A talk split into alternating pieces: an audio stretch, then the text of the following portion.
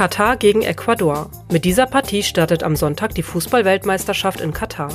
Ein Turnier, das wegen der Menschenrechtsverletzung im Ausrichterland weltweit stark in der Kritik steht. Immer wieder gab es Berichte darüber, wie Arbeiter aus anderen Ländern auf den Stadionbaustellen tödlich verunglückt sind. In einigen französischen Großstädten zum Beispiel werden die Spiele deshalb nicht beim Public Viewing gezeigt. Auch in Deutschland wird dazu aufgerufen, die WM zu boykottieren. Doch wie steht es in diesem Land eigentlich um die Tiere? Darüber spreche ich in diesem Tierschutz-Update mit Tori Blackadder von Paws Rescue Qatar. Tori leistet schon lange Freiwilligenarbeit in Katar und ich wollte von ihr wissen, wie sie die Tierschutzsituation dort einschätzt.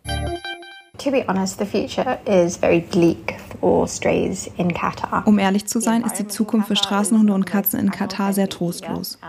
Die Umwelt des Landes ist auch nicht die tierfreundlichste. Mit viel befahrenen Autobahnen, der Hitze und dem wüstenähnlichen Terrain ist es einfach keine geeignete Umgebung, in der Tiere draußen alleine leben können. Außerdem haben wir eine sehr niedrige Vermittlungsrate vor Ort, sodass wir viele Tiere nach Übersee schicken. Das wird aber immer schwieriger und teurer.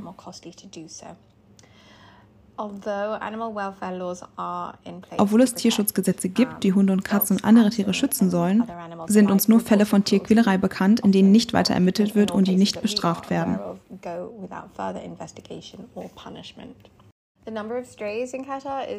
Die Anzahl der Tiere, die in Katar auf der Straße leben, ist sehr hoch. Das ist meist auf das Fehlen von staatlichen Kastrationsprogrammen zurückzuführen. Schuld daran ist auch das fehlende Wissen der Bevölkerung, was die Kastration und Sterilisation der Tiere angeht. Also vermehren sich die Hunde und Katzen einfach uneingeschränkt weiter. So setzt sich der Teufelskreis von ungewollten Welpen und Kätzchen auf der Straße fort.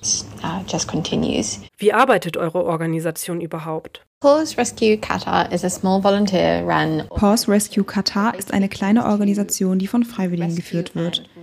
Wir haben das Ziel, Straßenhunde und Katzen sowie verletzte und ausgesetzte Hunde und Katzen zu retten und für sie ein neues Zuhause in Katar zu finden. Wir sind komplett selbstfinanziert und wir sind auf die Spenden aus der Bevölkerung und unserer Freiwilligen angewiesen, da wir keine staatliche finanzielle Unterstützung bekommen. Unser Ziel ist es, auf Tierschutzthemen und die Notwendigkeit von staatlicher Förderung aufmerksam zu machen und ein Sprachrohr für hilfsbedürftige Tiere zu sein. Außerdem sorgen wir für die Hunde und Katzen, die weiterhin auf der Straße leben müssen, weil wir für sie keinen Platz, keine Zeit, keine Kapazitäten und Ressourcen haben, um sie in unsere Obhut nehmen zu können.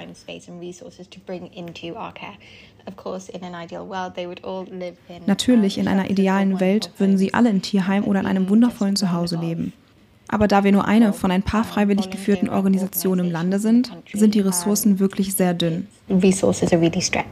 Wie haben sich die Lebensbedingungen der Straßenhunde denn verändert, seit die WM-Vorbereitungen in Katar laufen?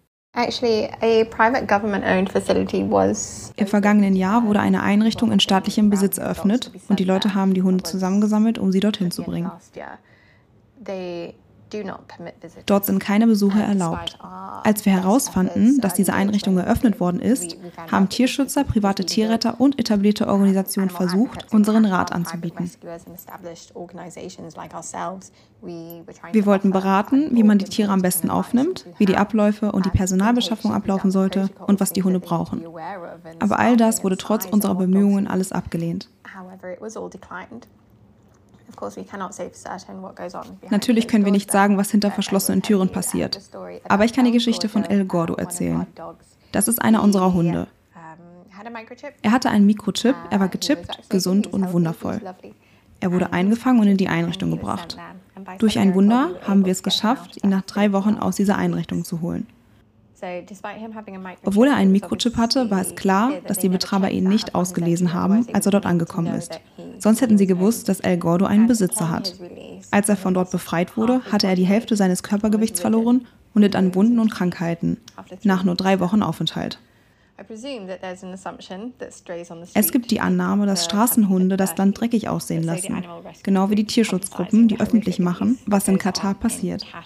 Die ganze mediale Aufmerksamkeit aus anderen Ländern wird in den kommenden Monaten auf Katar gerichtet sein. Ich gehe davon aus, dass es eine gewisse Erwartung gibt, wie das Land auszusehen hat. Unter anderem in britischen Medien wurde davon berichtet, dass Straßenhunde von den Baustellen der Stadien in Wohngebiete vertrieben wurden, wo sie von Anwohnern misshandelt werden. Auf sie wird geschossen, ihnen werden Stichverletzungen und Brandwunden zugefügt. Was ist da dran? Habt ihr auch von solchen Fällen gehört? Ja, das stimmt leider. Wir haben nicht nur von solchen Fällen gehört, sondern haben sie auch mit eigenen Augen gesehen.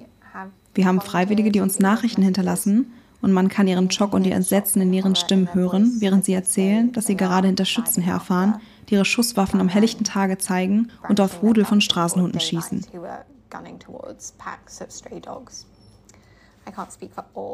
Ich kann nicht für alle sprechen, aber ich nehme an, dass es letztendlich darauf zurückzuführen ist, dass diese Monster wissen, dass sie mit ihren Taten ungestraft davonkommen. Denn die Behörden sind bisher noch nicht gegen solche Fälle vorgegangen.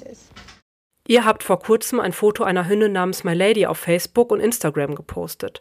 Sie ist angeschossen worden und sucht jetzt eine neue Pflegefamilie. Was genau ist Milady passiert? Milady was shot at close range. Auf Milady wurde mehrmals aus kurzer Entfernung geschossen. Eine Kugel landete in ihre Augenhöhle. Ihr Auge konnte nicht gerettet werden, sodass es ihr bei der Operation entfernt werden musste. Normalerweise versuchen wir dann, die operierten Tiere in eine Pflegefamilie unterzubringen. Leider haben wir noch keinen Pfleger für sie gefunden.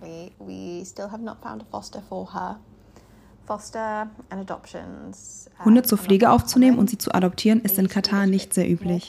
Beides war früher schon einmal etwas weiter verbreitet, aber ich weiß nicht genau, warum das jetzt nicht mehr so ist.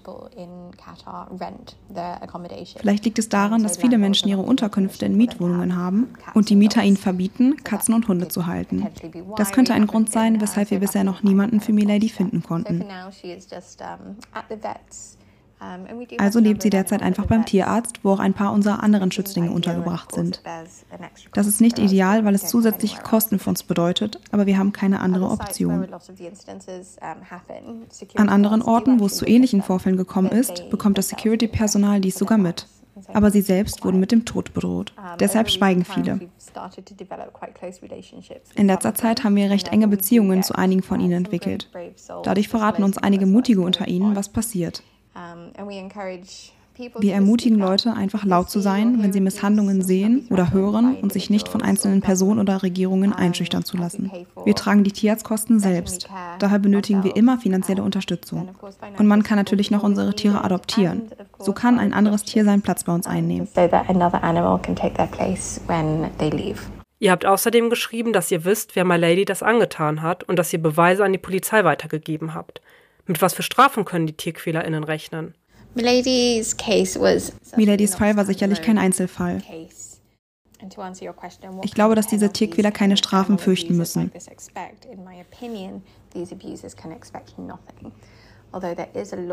Es gibt zwar ein Gesetz, das für Tierquälerei und das Töten von Tieren Geld- oder Gefängnisstrafen vorsieht. Wir haben aber bisher von niemandem gehört, der jemals strafrechtlich wegen Tierquälerei in Katar verfolgt worden ist. Es ist nicht das erste Mal, dass wir die gesamten Beweise, also eindeutige Videoaufnahmen, an die Behörden weitergegeben haben, allerdings ohne Ergebnis. Das zuständige Ministerium in Katar hat kürzlich Regeln für WM-Besucherinnen veröffentlicht, die für die Einreise von Haustieren aus dem Ausland nach Katar und den Aufenthalt dort gelten. Was ist eure Meinung dazu? Katar ist sicherlich nicht das einfachste Land, um seine Tiere dorthin mitzubringen. Das kann sehr teuer werden. Und dann gibt es da noch die Hitze. Also Viele Orte erlauben keine Tiere. Nur in einer Handvoll Hotels werden sie tatsächlich geduldet. Anfangs waren wir wegen der WM ein wenig besorgt. Wir nahmen an, dass vielleicht mehr Leute mit ihren Tieren ins Land kommen würden und sie dann hier zurücklassen würden.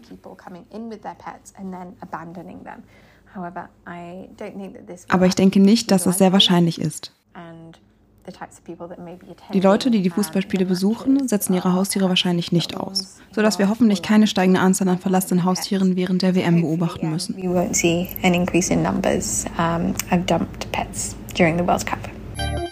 Und damit ist die heutige Folge auch schon wieder zu Ende. Ich bedanke mich fürs Zuhören. Schaltet gerne nächste Woche wieder ein. In der Zwischenzeit könnt ihr ein Abo und eine Bewertung dalassen.